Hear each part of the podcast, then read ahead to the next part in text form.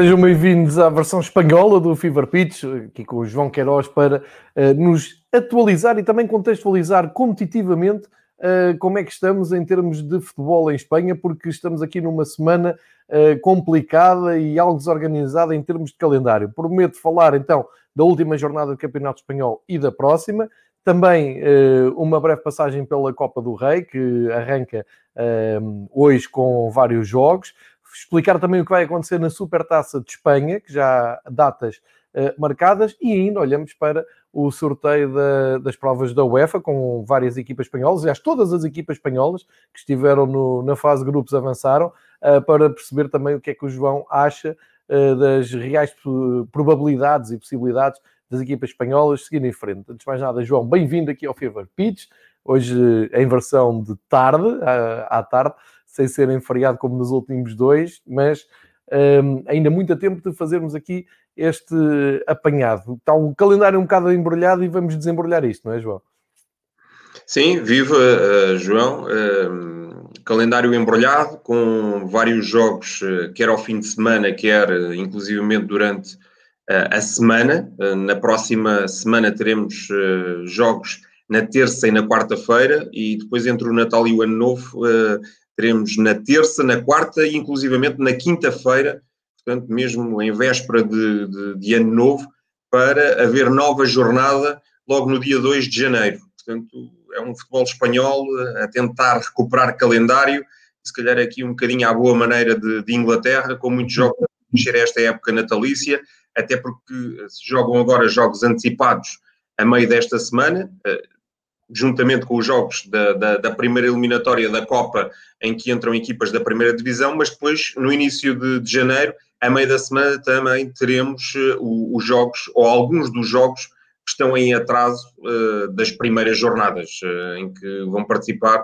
o Atlético, o Sevilha, o Real Madrid, o Barcelona, enfim, as equipas que, que iniciaram mais tarde esta, esta temporada. Portanto, vai ser um final de ano e início de 2021 muito preenchido com, com vários jogos uh, do, do Campeonato Espanhol e não só, também da, da, da Copa do Rei, da Supercopa. Uh, hoje uh, os jornais espanhóis abordam os sorteios da, das competições europeias, referir que há sete equipas espanholas presentes nesse, nas, nas competições europeias, portanto a Espanha fez o plano, portanto há aqui vários motivos de interesse para, para abordarmos. Então, olha, João, vamos começar precisamente para o dia 2 que estamos a gravar. Estamos a gravar no, na terça-feira, 15 de dezembro. Uh, sabemos que hoje vamos poder ver um Real Madrid Atlético Bilbao uh, em Madrid, a partir das 9 da noite uh, em Lisboa. E amanhã, às 8 da noite, temos um Barcelona Real Sociedade. Isto são dois jogos a contar para o campeonato. E já agora, na sexta-feira, abre a nova jornada, uh, desta feita a 14 jornada, com o Atlético de Bilbao, que volta a jogar, uh, a receber o Huesca. Mas aqui por partes. Real Madrid e Barcelona jogam hoje e amanhã, recebem Atlético de Bilbao e Real Sociedade, respectivamente isto não são jogos para acertar o calendário para trás, antes pelo contrário, são jogos a antecipar o calendário uh, e, como tu disseste, apesar de haver muitos jogos uh, em atraso, as equipas estarem com números dispares de jogos disputados, isto tem a ver também com as equipas que vão participar na Supertaça uh, de Espanha, que adotou aqueles, aquele, um, aquele formato de Final Four, em que entram quatro, quatro equipas para disputar a final da, da Supertaça e por isso já estão a libertar o calendário para nessas datas poderem jogar Supertaça. Portanto, se calhar começávamos por estes dois jogos, explicando que uh, a Supertaça uh, vai decorrer uh, em que moldes e em que datas. Tu já tens aí as datas prontas e em tipo meia final, depois final para decidir o campeão e por isso é que estas equipas estão a antecipar os seus jogos. Bem, uh, é, pode parecer confuso, vamos uh, por, por partes. Uh, a Supertaça coloca em ação quatro equipas. definiu a, a, Real Federação Espanhola que essas quatro equipas são os dois primeiros do campeonato passado, portanto o Real Madrid e o Barcelona, e os dois finalistas da Taça do Rei. Independentemente da final ainda não se ter realizado, estão encontrados os dois finalistas, são a Real Sociedade e o Atlético de, de Bilbao. Curiosamente, e, e, aqui não há curiosidades, porque o sorteio do campeonato foi, foi condicionado, as quatro equipas vão se encontrar na 19 jornada. Uh, 19 jornada, portanto, a última da primeira volta, uh, coloca Real Madrid frente à Atlético e Barcelona frente à Real Sociedade. Ora, como essas uh, quatro equipas estão envolvidas na Supercopa, os jogos relativos a essa 19 jornada, jornada que se vai realizar ou que está agendada para o dia 20 de, de janeiro, essa, essa um, os dois jogos correspondentes a essas quatro equipas foram antecipados para hoje e para amanhã. Portanto, teremos o tal Real Madrid Atlético e o, e o Barcelona Real Sociedade. Os outros oito jogos serão disputados no tal uh, dia 20 de janeiro. Entretanto, já foi uh, uh, definida, as, ou já foram definidas as datas desta, desta Supercopa Espanhola. O sorteio será só na próxima quinta-feira, portanto, teremos um, um sorteio para perceber qual o quadro de jogos das meias finais, mas sabemos já que no dia 13 de janeiro, dia 13 de, de janeiro, é uma, uma quarta-feira, uh, vamos ter o. Ou melhor, dia, dia 13 de janeiro, uma quarta-feira, exatamente. Vamos ter a primeira meia final da Supercopa Espanhola em Málaga. Uh, no Lago Exatamente, falta definir qual será o jogo e em Córdoba, no, no dia seguinte, portanto na quinta-feira, dia 14 de janeiro, a segunda meia-final. A final vai ser disputada no domingo, dia 17, em Sevilha. Portanto, uh, será uma Supercopa transferida da, da, da, Arábia, portanto, do Médio Oriente para o sul de Espanha, para a Andaluzia, em virtude da pandemia, uma vez que a Real a Federação Espanhola entendeu, bem, se é para jogar sem público, tanto faz uh, jogar na Arábia como em Espanha, não vamos claro. sujeitar uh, as equipas a um, a um desgaste de terem que realizar uma, uma viagem enormíssima. Portanto, essas equipas vão jogar em meados de janeiro e vão definir o vencedor da Supertaça Espanhola e depois teremos campeonato com a realização da 19 jornada a partir do dia, do dia 20. Portanto, é um bocadinho à semelhança do que se realiza aqui em Portugal a Taça da Liga, só que aqui com a Supertaça, portanto, temos uma Final Four encaixada a meio de janeiro, com as equipas, neste caso, a anteciparem os jogos. Em Portugal, o que costuma acontecer é que as, a jornada não se costuma realizar no dia da final da Taça da Liga, joga-se no dia a seguir e quem realizou a final joga, vá lá, dois ou três dias depois, de modo a acertar calendário. É isso tudo e, portanto, vamos então recuperar os jogos que, que vamos ter para ver hoje e amanhã do campeonato, os tais jogos antecipados da jornada em que se jogará a tal supertaça a quatro equipas. Portanto, para hoje, Real Madrid Atlético de Bilbao e para amanhã, Barcelona Real Sociedade. Ora, isto importa uh, uh, olhar para uh, a tabela classificativa. Temos novamente a Real Sociedade na frente e já vamos falar sobre isso, porque o Atlético Madrid desiludiu muito no Derby de Madrid, perdeu e acabou por ficar com os mesmos pontos da Real Sociedade, que regressa ao primeiro lugar com mais dois jogos com o Atlético Madrid. Uh, e isto quer dizer que a Real Sociedade vai defender a liderança a Barcelona, que está bem cá para baixo, com 17 pontos. Uh, portanto, nesta altura está a 9 pontos até da Real Sociedade. Portanto, um jogo em que o Barcelona pode ganhar pontos diretamente uh, ao líder e também tem menos dois jogos. E no outro jogo, temos a, a, visita do Atlético Bilbao a Madrid. O Real Madrid vem a recuperar terreno. como sempre, nunca se pode dar o Real Madrid como morto, Uh, já foi assim na Liga dos Campeões na última jornada, uh, levou aquilo a sério, jogou a sério, ganhou, ganhou o grupo, inclusive ficou no pote 1 do, do sorteio. Uh, e no campeonato, quando chegou à altura de se perdesse com o Atlético Madrid, as coisas ficavam ali meio dramáticas para a equipa do Real de Zidane. ganhou e agora soma 23 pontos, está só a 3 pontos do Atlético Madrid, com mais um jogo, é verdade, mas agora recebe o Atlético Bilbao que com 12 jogos só soma 14 pontos, está no 13 lugar uh, e, portanto, está ali a meio da tabela. Ou seja, Real e Barcelona têm aqui duas boas hipóteses de somar 3 pontos, se, se, correr tudo pela normalidade, se bem que o Barcelona, para ganhar o último jogo um, contra o Levante, viu-se e desejou-se, e se não fosse Messi, se calhar empatava mesmo. Mas, de qualquer maneira, pode haver aqui regresso à normalidade, um, dentro de, do, do, quadro de normalidade que costumam ser os resultados do Real e do Barcelona, não é? E pode inclusivamente acontecer aqui uma situação curiosa. Se prevalecer a lógica, não é? Se o Real Madrid ganhar em casa ao Atlético e o Barcelona ganhar em casa à Real Sociedade, podemos ter Real Madrid, Atlético Madrid, Real Sociedade, todos empatados com 26 pontos.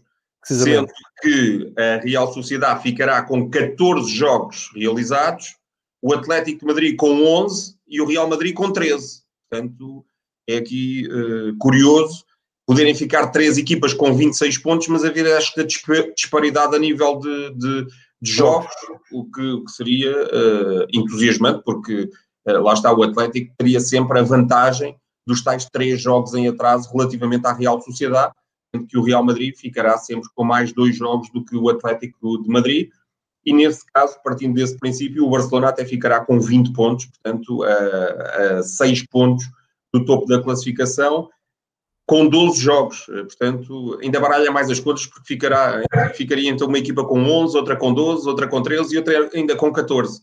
Eh, o que, o que são as vicissitudes deste, deste calendário completamente desregulado uh, do, do Campeonato Espanhol e também de, das fracas prestações dos principais clubes que têm mais responsabilidades na, na, Liga Espanhola e que nós adivinhávamos aqui durante o verão que poderiam disparar nesta primeira parte da, da competição e eh, não só não dispararam, como, como tu dizes, está tudo muito embrulhado, tor torna o campeonato espanhol completamente imprevisível.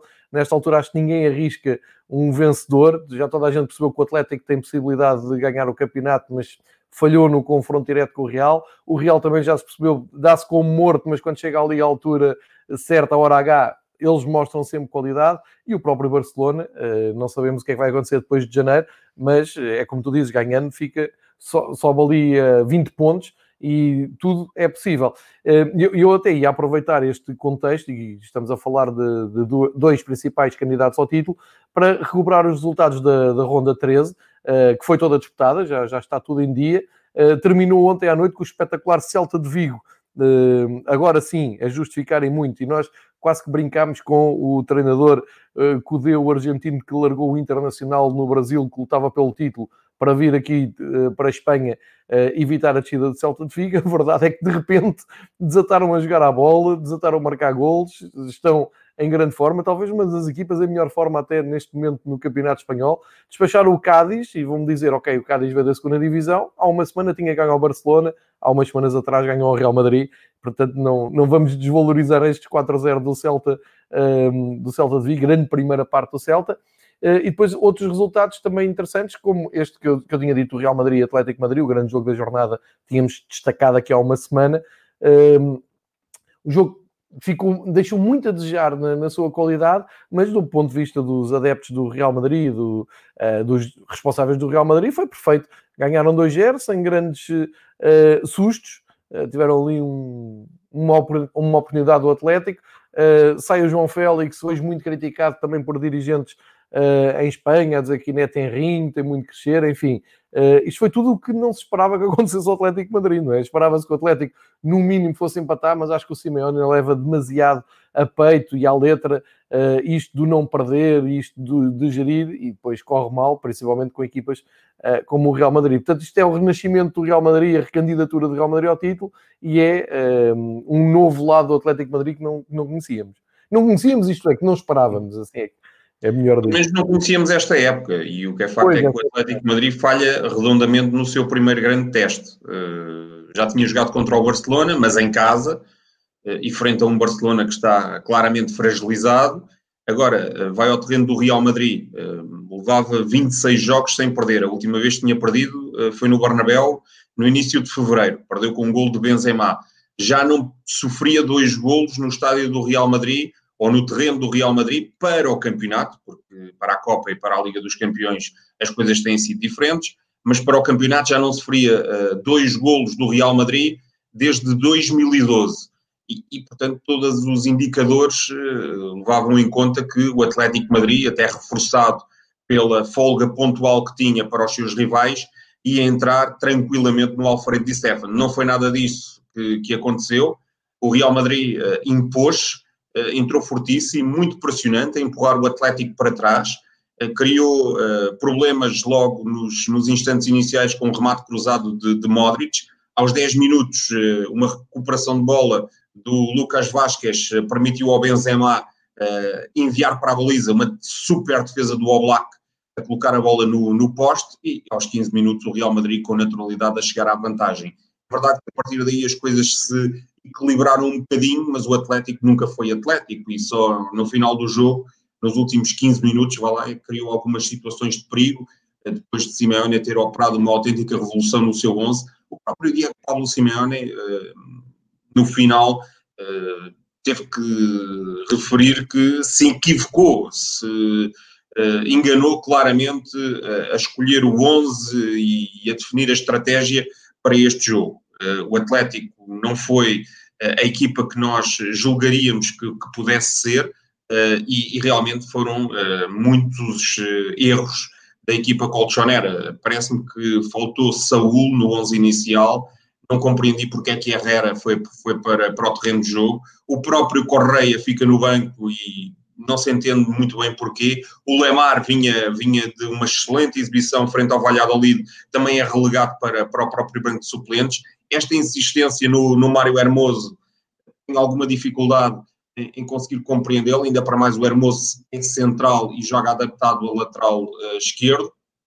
Depois é um sistema uh, muito híbrido, que varia entre quatro defesas, muitas das vezes funciona com três, uh, porque projeta o Trippier e o, e o Hermoso fecha por dentro, mas há em, em, outras ocasiões acaba por ser uma linha de cinco, porque é o Carrasco que baixa, portanto acho que o Atlético informou de uma série de, de problemas, e o Real Madrid aproveitou com, com, a sua equipa super experiente, com o Dani Carvajal e o Sérgio Ramos a regressarem em grande e a darem solidez ao setor defensivo, com o Benzema no ataque a ser claramente um jogador superlativo, com aquele meio campo que foi três vezes consecutivas uh, campeão europeu, com o Casemiro, o Toni Kroos e o, e o Luka Modric, o Atlético acabou por uh, sucumbir e o Real foi uh, dono do jogo em toda a linha.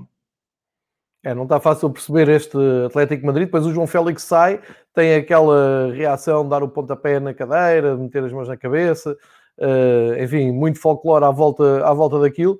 Mas tenham lá paciência, né? deixar o João Félix de fora para a parte final do jogo e manter um cordão em campo é uma coisa que não se percebe. Uh, e portanto, eu percebo o desespero do, do João Félix Uh, e acho que, se está a fazer ali um ataque ao internacional português só porque ele é português, muito sinceramente. Não, pois é, não... é que tira o João Félix e o Luís Soares a perder, isso é que é a incompreensível. E depois o Simeone, no seu estilo bem próprio, ainda teve a distinta lata, acho que é mesmo o termo, de uh, responder quando foi questionado sobre uh, essas substituições, perguntem aos jogadores porque eles é que tiveram esse tipo de reações. Eu não tenho nada a ver com isso. pois não, fui eu. entretanto, uh, a Real Sociedade. Eu, eu, eu, eu, até lamento estes empates da Real Sociedade. Nos últimos cinco jogos ganharam dois e empataram os últimos três. se têm ganho estes jogos, e não era nada descabido, inclusive neste último empate da Real Sociedade com o Eibar em casa, o Porto no fim tem uma cabeçada uh, à trave. É verdade que o Eibar também fez por merecer e teve uma segunda parte uh, excelente, mas eu, não sei o que, que é deixar da Real Sociedade. Se tem uh, realmente andamento para andar aqui todas as semanas a picar o ponto no primeiro lugar e a, a ameaçar os habituais clientes deste primeiro lugar, uh, ou se é uma equipa que com estes três empates mostra uh, ansiedade e que um jogo com o Eibar, uma equipa que vai em primeiro lugar na primeira Liga Espanhola, tem que ser para ganhar. Achas que está a cair muito peso em cima de, dos muitos jovens da, da Real Sociedade? Está a causar alguma pressão extra além do cansaço, como, é evidente, não, não só físico, como também mental, porque a Real Sociedade, entretanto, também teve que fazer pela vida na Europa e conseguiu com muito mérito o, apuramento. Uh, mas achas que é uma das duas coisas, ou é muita pressão, uh, ou eles não estão nem aí, estão só a somar os seus pontos e nem estão a olhar para a classificação? Pois são, são muitas situações. É que aos três empates consecutivos para o campeonato tem que se juntar três empates consecutivos para a Liga Europa, em Alkmaar, em Casa com e em Nápoles. É verdade que a equipa alcançou o seu objetivo, mas não deixam de ser seis empates em linha, o que nem sequer é muito, muito comum. Acho que são aqui várias variantes. Uh, há muitos lesionados, entre os quais o Oyarzabal, que é o principal e é, é o melhor marcador da equipa. A Juventude, a equipa que entrou uh, em campo frente ao Eibar, tinha 22,9 anos uh, em termos de média de idade. Uh, acho que é um recorde na, na Real Sociedade. uma equipa que entra em campo com uma média de idade superior, inferior a 23 anos. Portanto, o que entrou em campo foi uma equipa de sub-23, bem vistas as coisas temos que ser pragmáticos. Uma média de idades inferior a 23 anos, o que entrou em campo foi uma equipa de sub-23. Por curiosidade, jogou frente à equipa que tem a, a, média de idades mais elevada da Liga Espanhola. Portanto, uma equipa super batida, super experiente, com um treinador que está há muitos anos uh, em Eibar. Era um derby basco. O Eibar nunca tinha ganho no terreno da Real Sociedade, ainda não foi desta vez que, que ganhou mas sabia-se que ia vender muito caro à derrota. O golo até surgiu cedo, a Real Sociedade até dominou uh, o primeiro tempo, mas depois, não sei, fruto do desgaste do, do, jogo de Nápoles, mérito do Eibar, uh, a juventude, tudo isso acabou por condicionar a exibição da Real Sociedade na segunda parte. O Eibar cresceu, com um menino também emprestado pelo, pelo Sevilha ao Eibar, o Brian Gil, em grande, chegou a empate pelo Sérgio Henrich e, e, depois, eh, na parte final, poderia ter caído para qualquer lado. Há o tal remate à travessão do, do Porto, eh, há um golo anulado à Real Sociedade, um fora de jogo eh, bem analisado pelo VAR, mas depois o, o próprio Sérgio Henrich, na cara do guarda-redes da Real Sociedade, desperdiça de forma inacreditável o 2-1 para o Weber. Bem vistas as coisas, acho que a Real Sociedade o que acaba por ser positivo continua a sua marcha no topo da classificação e continua sem perder. Portanto, vai de empate em empate, mas de qualquer das formas vai, vai somando pontos.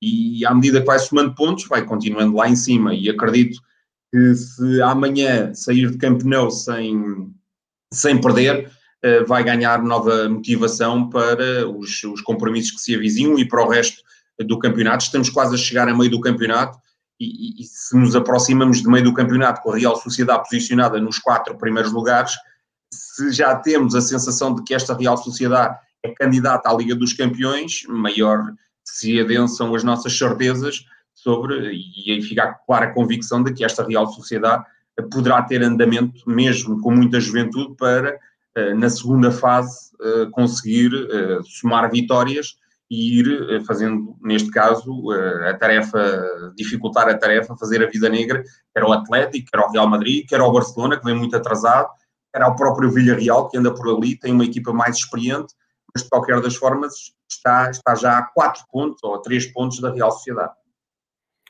João, e achas que hum, a Real Sociedade tem, tem equipa, tem.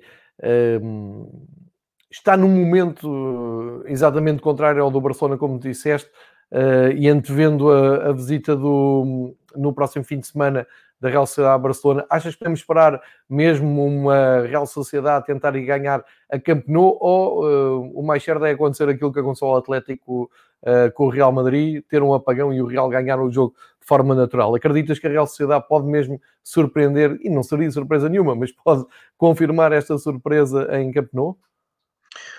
Pois não é só a visita a Camp Nou, amanhã à noite. Uh, no fim de semana, a Real Sociedade, no sábado, vai jogar, vai jogar ao treino. Diz? Eu disse uh, no fim de semana, mas é amanhã, pois. claro. Uh, foi um lapsus perfeitamente compreensível. Mas no fim de semana, a Real Sociedade vai ao treino do Levante. O Levante, em casa, é uma equipa fortíssima. atenção a esse, a esse aspecto. depois vai receber, antes do Natal, o Atlético de Madrid. Portanto, outro jogo para eh, aferir o nível da Real Sociedade. E vai terminar o ano, eh, portanto, eh, no dia 31, é mesmo dia 31, com o Derby Vasco, em Bilbao, frente ao Atlético. Portanto, teremos quatro jogos da Real Sociedade extraordinariamente complicados. Barcelona, fora, Levante fora, Atlético em casa e Atlético fora. Portanto, três jogos fora, um em casa, sendo que o jogo em casa é frente ao Atlético Madrid, que lidera eh, a tabela classificativa juntamente com a Real Sociedade.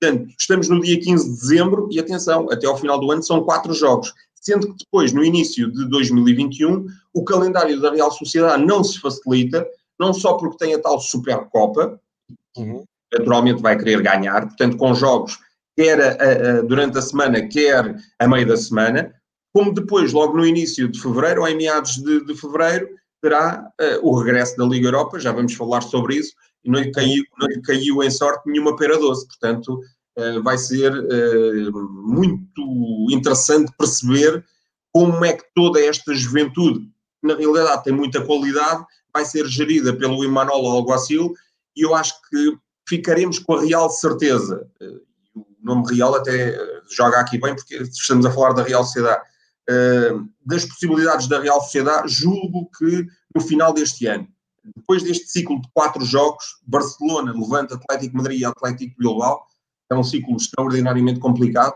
vamos ver uh, onde vai parar a Real Sociedade e se terá, uh, lá está, o, o, tal posicionamento estratégico para na segunda metade da, da temporada poder ambicionar a mais qualquer coisa.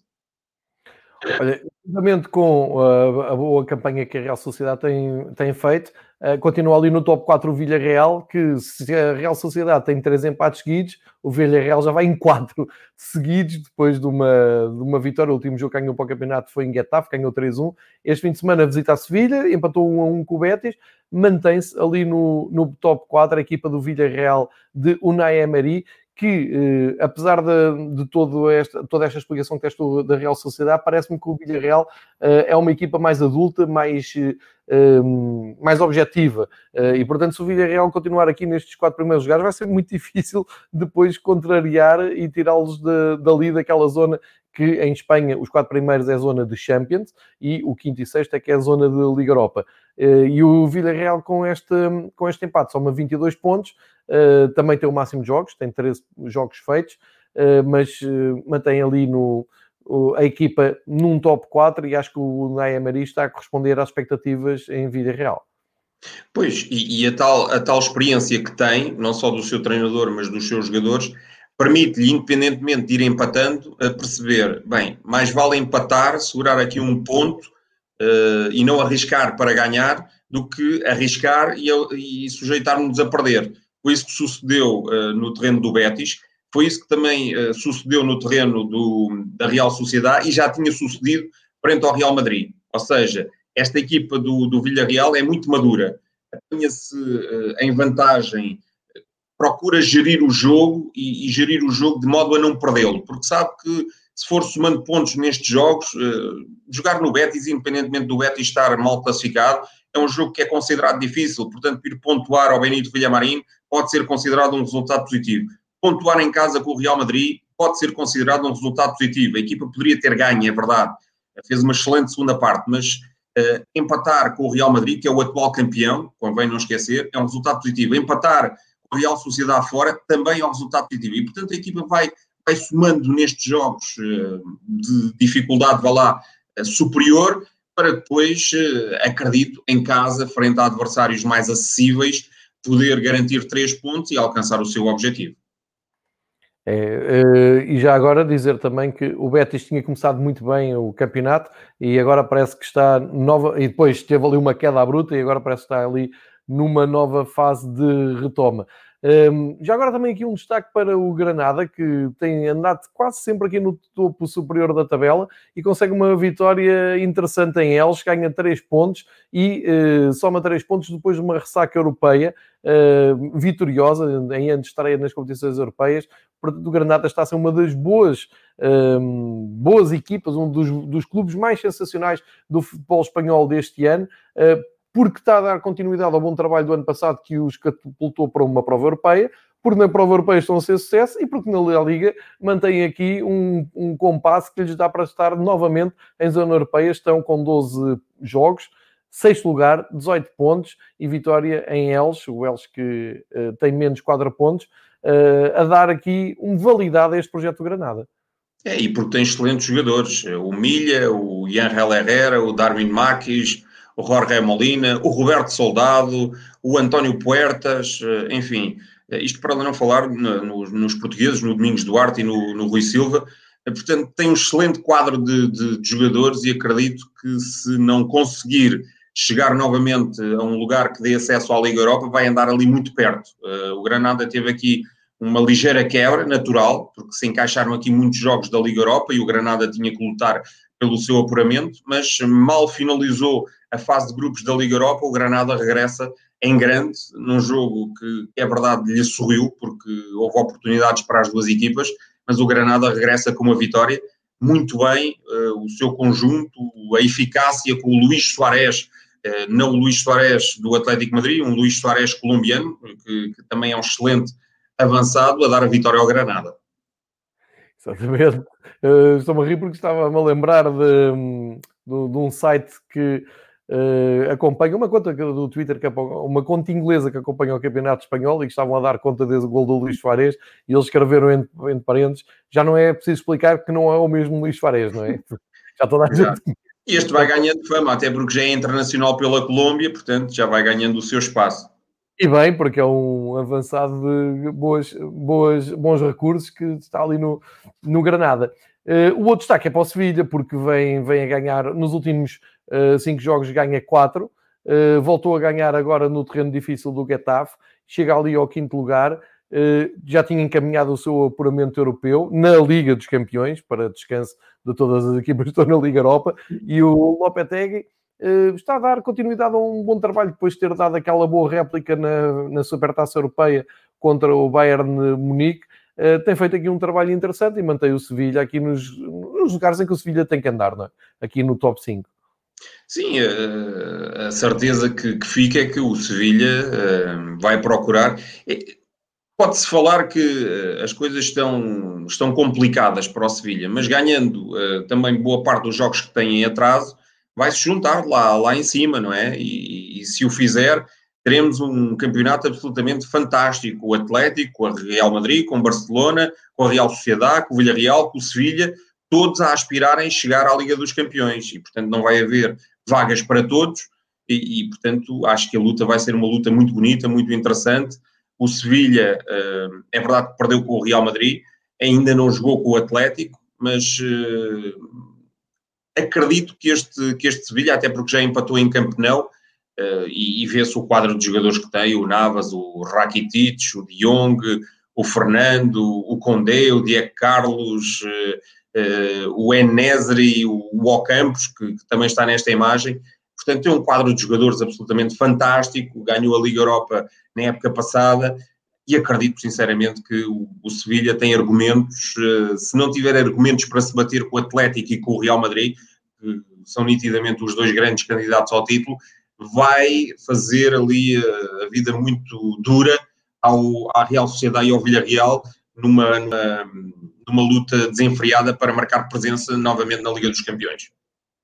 Olha, temos falar do Celta de Vigo, temos que falar das três vitórias seguidas que o Celta conquistou nos últimos três jogos. Recordar que tinham ganho 3-1 ao Granada, depois foram a Bilbao ganhar por 2-0 e uh, ontem despacharam, como já disse, o Cádiz por 4-0. Uh, eh, anteriormente tinham tido ali uma derrota em Sevilha, precisamente por 4-2 e tinham tido ali um empate com o Elche, um Celta de Vigo, a equipa que mais está a recuperar terreno na tabela uh, em Espanha, já vai no nono lugar, tem o máximo de jogos, tem os 13 jogos disputados, soma agora 16 pontos uh, e está a jogar um futebol. Tu ainda ontem me dizias que uh, o futebol do Celta de Vigo vale muito a pena ver e ao intervalo já tinham dado um banho de futebol incrível. Banho esse que o Cádiz não levou nem do Real nem do Barcelona, não é? Pois, e quatro ao intervalo ao Cádiz, atenção ao Celta, que surpreendia por andar consecutivamente nos lugares mais baixos da tabela classificativa, mas tem Okai, tem Brais Mendes, tem Santimina, tem Aspas, tem Fran Beltran, eh, enfim, tem um conjunto de jogadores que fazia supor eh, uma, uma produtividade diferente. E eu acho que o Codé pode parecer uma, uma avaliação prematura, mas que diabo. Chega ao Internacional, coloca o Internacional em primeiro lugar. Sai do Internacional, o Internacional cai a pique na classificação do, do Brasileirão. Vem para o Celta de Vigo, o Celta começa a ganhar eh, com esta regularidade, nos últimos três jogos não foi só ganhar, marcou nove golos e sofreu um. Eh, jogou bem. Pois, e jogou bem. Eh, e, portanto, há que começar a analisar este Codé com muita atenção e vamos ver onde é que este argentino vai, vai parar. Se vai ficar por Vigo ou se vai chamar a atenção de um qualquer outro emblema europeu, parece-me que temos aqui uh, condições para uh, este treinador efetuar um excelente trabalho na Galiza e se calhar dar o salto para, para um, um clube com, com maiores ambições.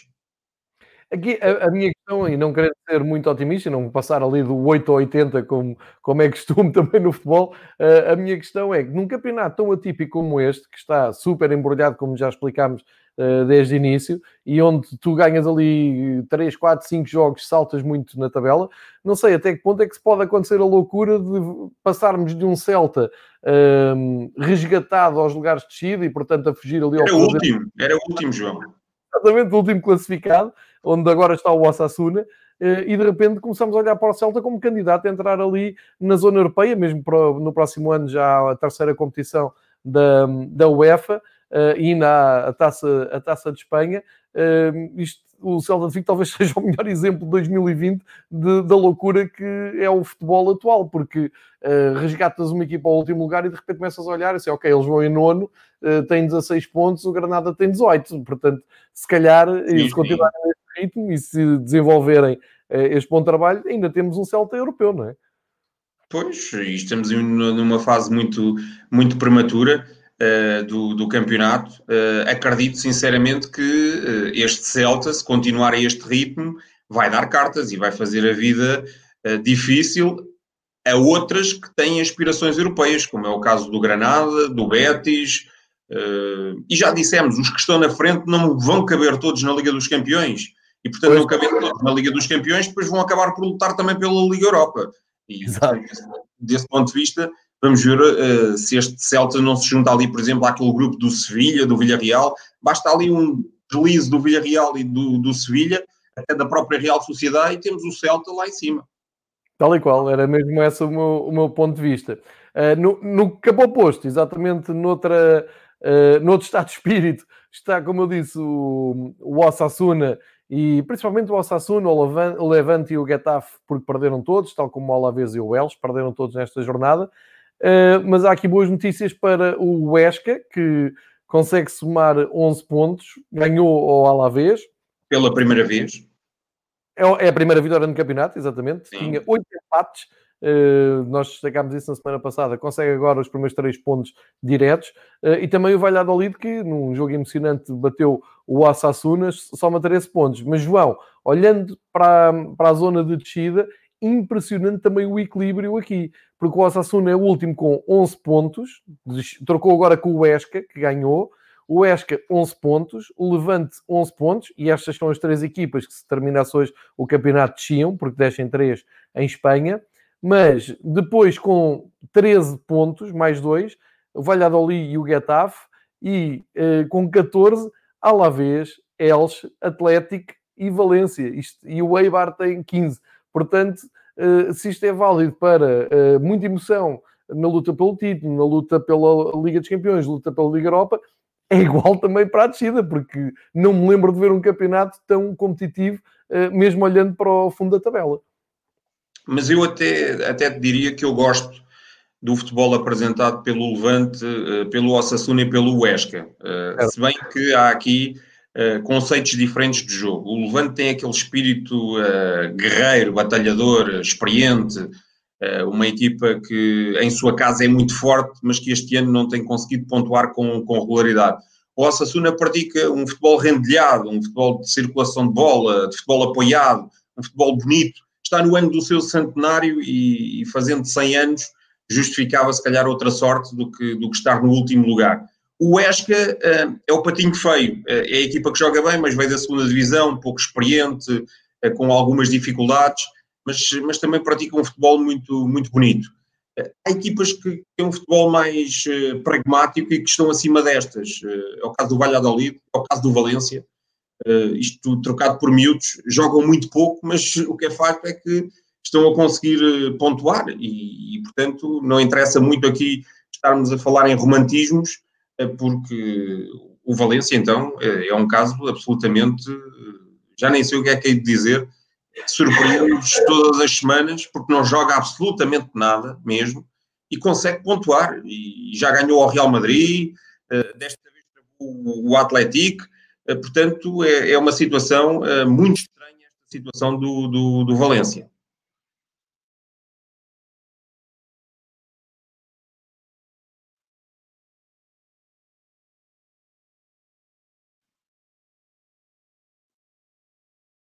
Consigo. Peço desculpa aqui por uma ligeira quebra que houve. Não sei se consigo pôr aqui o João eh, já de, de volta. Vou aqui contactá-lo. Há aqui uma quebra do StreamYard. Um, ehm, estávamos a falar precisamente do Valência. O João estava a explicar que o Valência joga muito pouco, mas consegue, um, ehm, consegue ir pontuando. Vamos ver se temos aqui o João de volta. Já, já o temos, João. Teve, houve aqui uma quebra do, do StreamYard. Uh, eu, eu estava-te a ouvir, eu continuei-te a ouvir, só que entretanto ficámos sem, sem imagem. Estavas no Valência, estavas a explicar que o Valência joga pouco. Valência já não há palavras porque, quer dizer, uh, já ganhou ao Real Madrid, já, já, já travou, uh, por exemplo, ganhou no, no terreno da Real Sociedade. A única derrota que a Real Sociedade tem foi, foi diante do, do Valência. Agora trava o Atlético mas eh, se olharmos para o jogo, os bascos mereciam e mais do que mereciam uh, a vitória, porque tiveram tantas oportunidades que justificavam outra sorte, independentemente de jogarem no terreno do, do seu adversário. É, nós acho que já chamámos aqui ao Valência de montanha russa da La Liga e é mesmo isso, nunca se sabe o que é que se conta. Sabe-se que a qualidade de futebol não está lá, o Gonçalo Guedes, coitado, está ali no meio daquela, daquele carrossel, uh, acabou também substituído. Eh, mas a verdade é que o Valência tem ali 14 pontos, os mesmos do Alavés, que está em 15 e, portanto, por isso é que eu tinha feito este destaque. Portanto, temos uma La Liga completamente embrulhada, competitiva, Uh, menos espetacular, menos goleadora. O João já tinha chamado a atenção para isso logo nas primeiras jornadas. Muito menos golos e muito menos espetáculo. Aqui não vou colocar o rótulo menos espetacular à La Liga, porque este fim de semana viu-se que uh, quase todas as ligas estão a sofrer com este calendário pesado. Eu acho que há ali um cansaço não só atlético, mas também mental dos jogadores. Vimos isto com o Bayern, vimos isto no Derby de Manchester, até na Itália está a ser difícil um, equipas como as Juventus e o Inter chegarem ao primeiro lugar. Enfim, vou, vou considerar que isto é uma fase agora de uh, com muitos jogos e que vai haver muito futebol, mas pouca qualidade. E não ontem uh, conversava com, com o João sobre, sobre isto. E a tendência vai se manter, porque, como já vimos, o Real Madrid vai jogar hoje, amanhã joga o Barcelona. Entretanto, uma breve, uh, aqui uma breve passagem pela Taça de Espanha, só para explicar que a Taça de Espanha começa hoje sem uh, vencedor à vista da da edição passada, isto porque, recordando, a final de, do ano passado era para ser jogada entre Atlético de Bilbao e Real Sociedade, precisamente, e não jogaram porque sem público não quiseram jogar, porque era uma oportunidade única de ter um derby basco na, na final da Copa do Rei e ficou marcada sabe-se lá para quando, quando for possível haver público. Entretanto, arranca a, a versão 2021 da taça. Uh, vou aqui à conta do Mr. Chip, o, o, grande Alexis do, do Twitter, que tem sempre uh, estes dados incríveis de estatística, só para uh, percebermos que eh, vão ser 54 jogos da, da Taça do Rei, que é assim que se chama em Espanha a Taça de Espanha, ehm, nos próximos três dias. Portanto, vai haver 54 equipas. Recapitulando, as quatro equipas que vão jogar a Supertaça, como já explicou o João Queiroz, não, não vão a jogo nesta eliminatória. Estão já apurados para a próxima eliminatória. Portanto, quem é que vai jogar? 16 clubes da La Liga, 22 clubes da segunda A, 46 clubes da segunda B, isto é já o terceiro escalão de Espanha, 21 clubes da terceira, quarto escalão de Espanha, e três clubes da categoria regional, o, o que é aqui os nossos distritais, um, que uh, compõem este número. E o Alex diz que é um torneio, torneio maravilhoso, uh, porque é muito democrático e vai, vai apanhar realmente muitas equipas. Só para terem ideia do desconhecimento total das equipas que saem, pelo menos meu e do João Queiroz, porque já falámos nisto antes de gravarmos o episódio, eh, hoje o Sevilha vai jogar com uma equipa chamada Cidade de Lucena. Eh, não sei dizer grande coisa sobre a cidade de Lucena, como também não sei dizer grande coisa sobre o Marchamalo que recebe o Huesca, ou o Tomares, que é uma das equipas de distritais que recebe o Osasuna, o Cantolagua que recebe o Valladolid, e só estou aqui a falar de equipas da primeira divisão, e isto são tudo jogos que o acontecem. O Cardassá vai jogar com o Atlético Madrid, também não faço a mínima ideia. Esse uh, jogo é já amanhã, não é? Sim, na quinta-feira, por exemplo, o Eibar vai jogar ao terreno do Racing Rioja. Também desconhece, não é? Tenho, tenho a ideia que será uma equipa, pronto, ali da, da zona de, de Logronhas, não é? Da zona de La Rioja, pelo nome, não é? Certo, certo. Mas, mas pronto, são, era, são equipas. Era para estudar se tivéssemos que fazer o jogo, não é? Exatamente, são equipas perfeitamente desconhecidas, estas, estas equipas que entram nesta eliminatória, mas vai ser, vai ser interessante até para. Os jogos uh, vão ser uh, televisionados, portanto, vamos ter a oportunidade de ver estes campos. E, e, e portanto, é, é, aquela magia que a taça nos dá, não só a taça de Portugal, mas a taça de, de Espanha também, porque são campos com poucas condições, não é? Independentemente de não haver público, vamos, vamos poder apreciar futebol nesses terrenos, se calhar alguns até, uh, até porque estamos em dezembro, algo lamacentos, e ver como, como, é que as equipas da primeira divisão se vão debater nesses, nesses campos e se não haverá, inclusivamente, aqui algumas surpresas, não é? Porque apenas a uma mão, uh, com, com campos difíceis, em condições difíceis, frente a adversários desconhecidos, estão, no entanto, muito motivados, vai ser, eh, se calhar, uma caixinha de surpresas. E aqui vale a pena dizer exatamente isso. As equipas da primeira divisão jogam todas fora obrigatoriamente, têm todas que ir uh, jogar ao terreno das equipas das divisões inferiores uh, e é só numa mão, portanto tem que ficar decidido no, no, na mesma noite. E eu apostava as minhas fichas no Terraça que recebe o Valência. Pode haver aqui. Estamos a falar um bocado da montanha russa do Valência, ver o que é que o Valência faz em Terraça. E há uma equipa que me chamou a atenção pelo nome, chama-se Inter de Madrid, que recebe o Linares Deportivo. Inter de Madrid, mais uma equipa de Madrid a jogar futebol e que vai ter aqui a sua possibilidade de brilhar. Mas fiquem atentos à, à Taça de Espanha, tem aqui, como o João disse, um, confrontos, eu diria, exóticos, com as principais equipas da La Liga a irem a terrenos absolutamente desconhecidos para nós, e estamos aqui mesmo ao lado.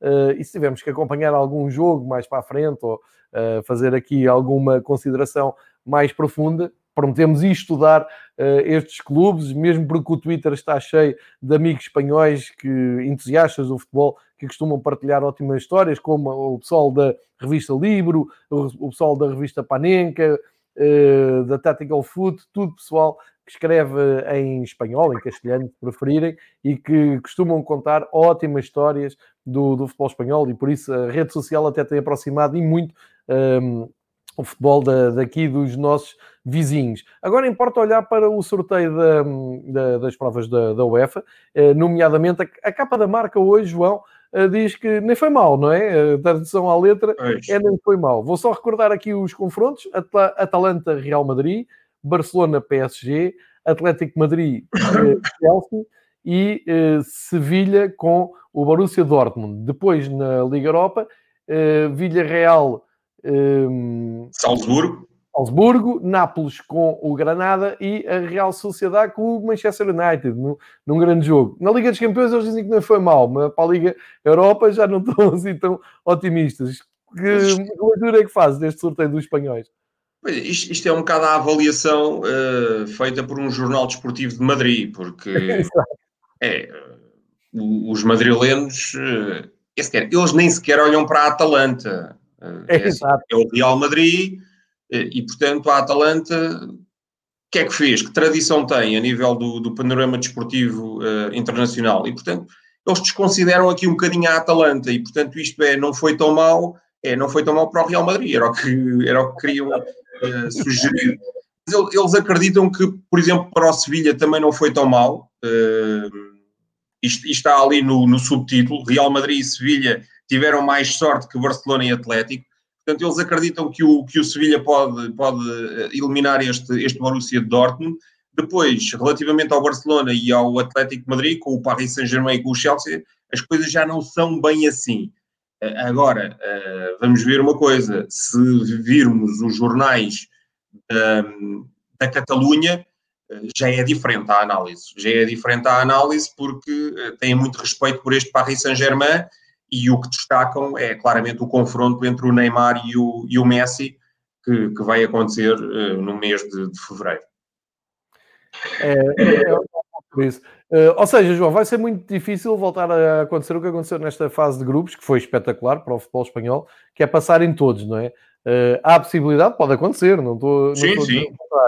Uh, mas é difícil, uh, mesmo porque, por exemplo, o Barcelona e PSG não me parece estarem na melhor fase, não parece, não, não estão na melhor fase, na melhor forma, e entre os dois, hum, em fevereiro, parece-me que o PSG tem tudo para estar mais seguro do que o, o Barcelona. O Atlético Madrid deve fazer uh, ter pesadelos o Lampard, porque ainda toda a gente se lembra a maneira como eliminou o Liverpool na competição no ano passado, na época passada. Uh, e Sevilha Dortmund é, é, é, como tu dizes, jogo mesmo muito, muito equilibrado.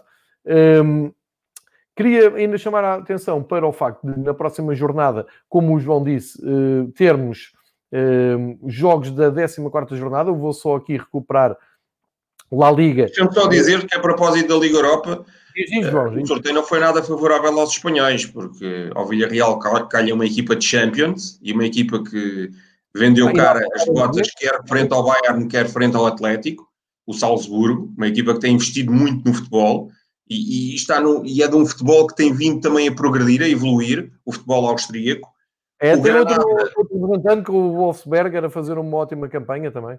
Exatamente. O Granada troca um bocadinho de posição com a Real Sociedade, porque o Nápoles foi adversário da Real Sociedade, agora vai, vai até Granada, portanto é um adversário com, com muito mais história, muito mais palmarés do que este Granada, e a Real Sociedade calha com aquele que, uh, vá lá, ninguém queria, dos cabeças de série, acho que olhando para os cabeças de série, pelo menos pelo nome, não avaliando uh, a capacidade futebolística, até porque em fevereiro as coisas poderão ser totalmente diferentes daquilo que, que são agora, ninguém queria o Manchester United, era claramente o adversário a evitar.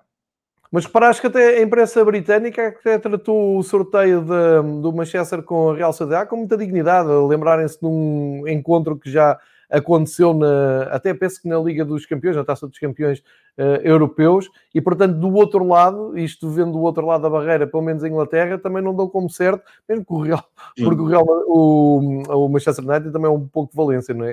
Uh, não tão mal como é evidente, mas também é muito imprevisível uh, se está em dia bom e se está em dia mau, mas achei curioso não dão como, ao contrário da imprensa de Madrid, que despreza completamente todo e qualquer adversário do Real Madrid, e bem, porque o Real Madrid uh, está cheio de taças de campeões e é a competição preferida do, do Real Madrid. Uh, mas em Inglaterra não vi essa, essa confiança toda, vi no, do lado do, do Nápoles, o que é normal, não é? O Nápoles uh, tem, que se, tem que se sentir favorito em relação ao Granada, uh, e no Villarreal eles já perceberam que o projeto da Red Bull, tanto na Áustria como na Alemanha, está, está muito forte, e não dão esse favoritismo. Mas foi giro porque a Real Sociedade, a Manchester United, de repente é aqui um clássico do futebol europeu e isto se calhar há dois anos era impensável, ninguém se lembrava porque o Manchester United estava tão mal e a Real Sociedade também andava tão longe de, destes andamentos, acaba por ser até uma ode ao, às provas europeias, sei lá, dos anos 80, não, eu, eu, não sei, sim, sim. não sei quando é que se encontraram, não sei se foi nos anos 80. Não, não acho, que se, acho, que se, entraram, acho que se encontraram no início deste século, eh, mas, okay, okay, eh, mas tenho aqui algumas, eh, algumas dúvidas. Agora, o que é facto é que o Manchester United vai jogar com o líder, quer queiramos, quer não, com o líder da Liga Espanhola. Portanto, exatamente. ter esse respeito aos ingleses, não é? É, é factual, exatamente. Ia só aqui ver se descobria a data certa. Um, 2004, talvez. 2004, é como aparece aqui. A gente, entretanto, quando Sim, a Real, Sociedade, a Real Sociedade apura-se para a Liga dos Campeões, fruto de, de ser a vice-campeã, apura-se para a Liga dos Campeões em 2003. Portanto, eh, pode ter sido na época ah, 2003-2004, na época seguinte. Okay, então é, é isso que está aqui a dar o Google de volta.